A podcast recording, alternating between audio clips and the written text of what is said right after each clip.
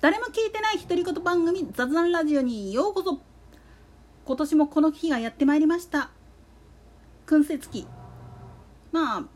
今年はもうこの日だけっていう形になってしまいましたが故に国家の君そっちの方の話だけでちょっと茶を濁す格好になるかと思います。なんでやねん。いやね切羽の君の話やり始めるとねもっとディープな人たちに突っ込まれたりするからね。まだこっちの方が安全だったりするんですよね。同じ日に命日っていうのもどうかなとか思いつつ。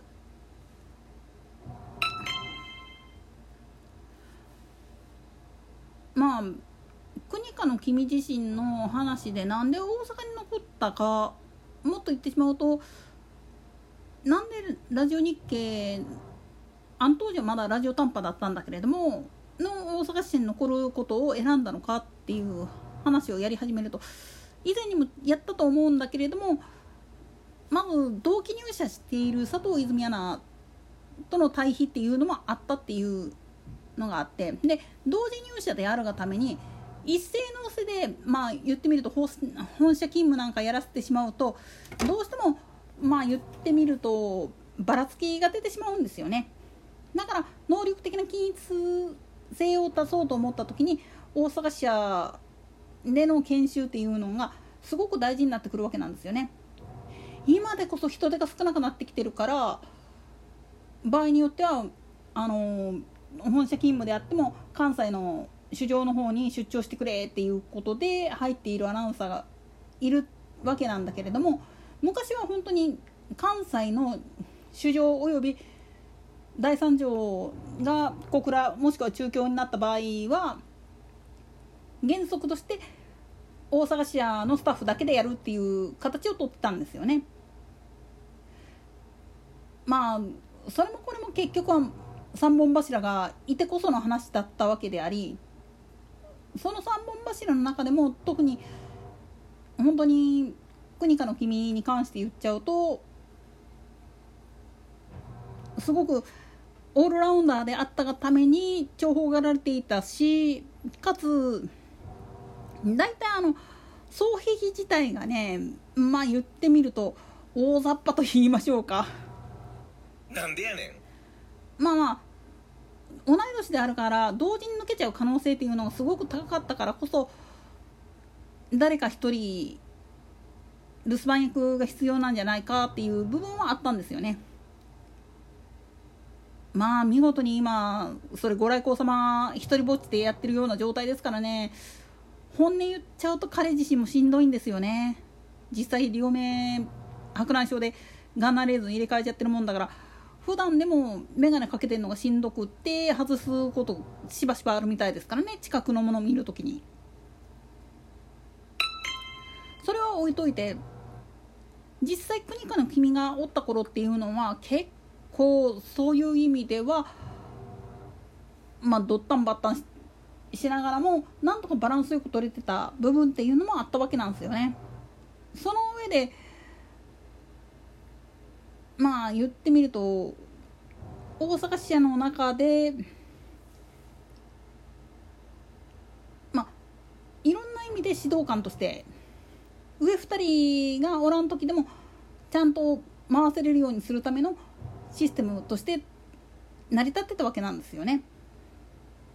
もともとそれを志願してやってたっていうところがあったわけでそのことで結構割り送ってしまったのが実は山本直哉アナなんですよね。なんでやねんこれも以前に解説したかと思うんだけれども彼は加古川出身ででまあ言ってみると地元にの人間なんですよね厳密に言っちゃうとだから本来だったら大阪常駐が普通っていうふうに言われたはずなんです。ただまあ4人体制でやってた時にそこが残ってしまうと戻ってくるやつがいないだろっていう話になってきてしまって結局なかなか本社勤務になってしまいっていうところがあってまあそのことがあってコバちゃんだとかキワちゃんなんかがやってきてっていう形になってでご来光様が来た時にご来光様も残るっていう風になっちゃったもんだから双璧のどっちがじゃんけんぽんみたいな感じになってしまったわけなんですよね。まあそっからの崩壊ぶりに関して言っちゃうとうーん後から考えてみるとこれやっぱりそういうことなのかなっていうふうに思うんですよね。でこれまあ知り合いのリスナーからちょっと聞いた話なんだけれどもどうやらあの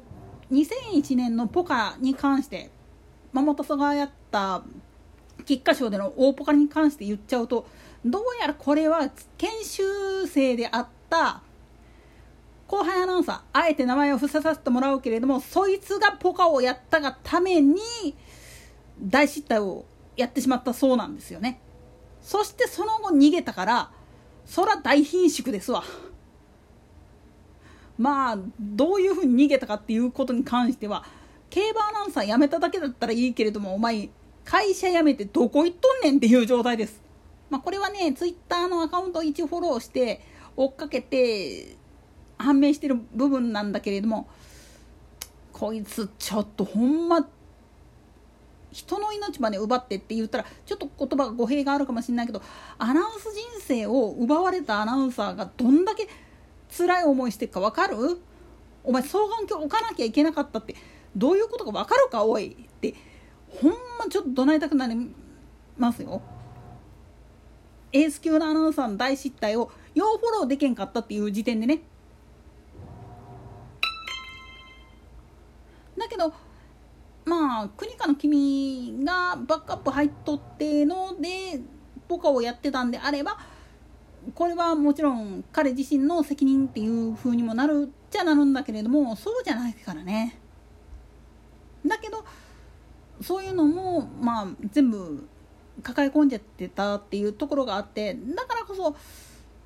なんか葬儀の場においてはマトスがすごく悔やんで泣き崩れたなんていう話を聞くわけなんですよね。だからね本当にね惜しい人まあもう14年もなるんだけれども本当に惜しい人を亡くしたなって思うんですよね。同時に彼が残してきたものっていうのはあまりにもインパクトが強すぎてそしてそれがまあ言ってみると後輩たちそれも優秀な実況アナウンサーが残ってきてそれですごいうまい実況やってるなっていうのが分かるんですよねまあちょっと1名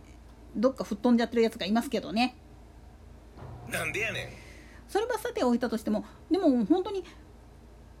いろんな意味でまあ言ってみれば襟を正して実況アナウンサーとは何だろうかっていうことを生き様として見せつけたという意味では